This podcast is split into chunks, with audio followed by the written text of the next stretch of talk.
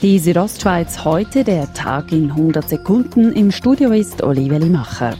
Im Kantonsspital Graubünden geht es derzeit etwas hektischer zu und her als sonst.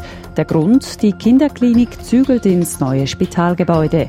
Die neue Kinderabteilung sei moderner, sagt Chefarzt Thomas Riedel. Es ist so, dass, dass heute ein Spital möglichst nicht mehr nach Spital aussehen Und die Idee ist natürlich schon, dass sich Familien und Kinder wohlfühlen bei uns.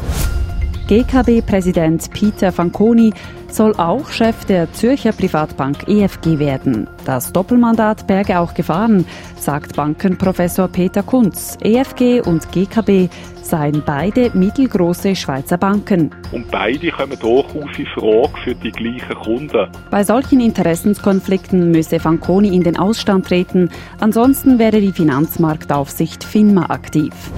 Die Proleida Seel feiert ihr 75-Jahr-Jubiläum. Ohne diese Vereinigung wäre die Oberengadin Oberengadiner Seenlandschaft kein geschütztes Gebiet und wohl auch kein Tourismusmagnet. Präsident Jost Fallett ist überzeugt, dass auch dem Tourismus die Wichtigkeit einer solch geschützten Landschaft bewusst ist. Und darum müssen wir etwa die Grenzen setzen bei der Nutzung und hier und da auch auf etwas verzichten.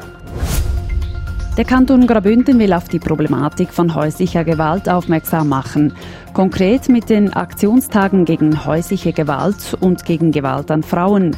Koordinatorin Sarah Huda sagt, wir möchten sensibilisieren, dass sie Anzeichen wahrnehmen und nicht wegschauen.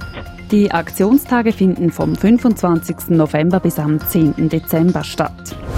Die Südostschweiz heute, der Tag in 100 Sekunden, auch als Podcast erhältlich.